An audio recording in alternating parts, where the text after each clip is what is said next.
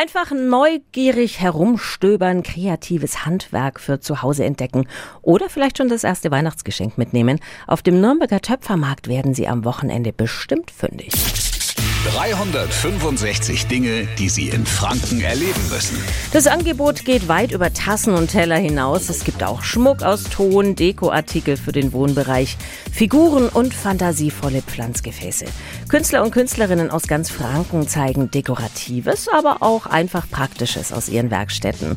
Und wer sich nicht nur an schönen Töpferwaren erfreuen kann, sondern auch noch ein bisschen über die Entstehungsgeschichte wissen möchte, der findet am Nürnberger Hauptmarkt die Experten dafür. Denn alle Stücke, die dort zu finden sind, wurden von ausgebildeten Töpfermeistern und Gesellen geschaffen. Die Stände finden Sie am Hauptmarkt. Geöffnet ist der Markt am Samstag und am Sonntag jeweils von 10 bis 18 Uhr. 365 Dinge, die Sie in Franken erleben müssen. Täglich neu in Guten Morgen Franken um 10 nach 6 und um 10 nach 8. Radio F.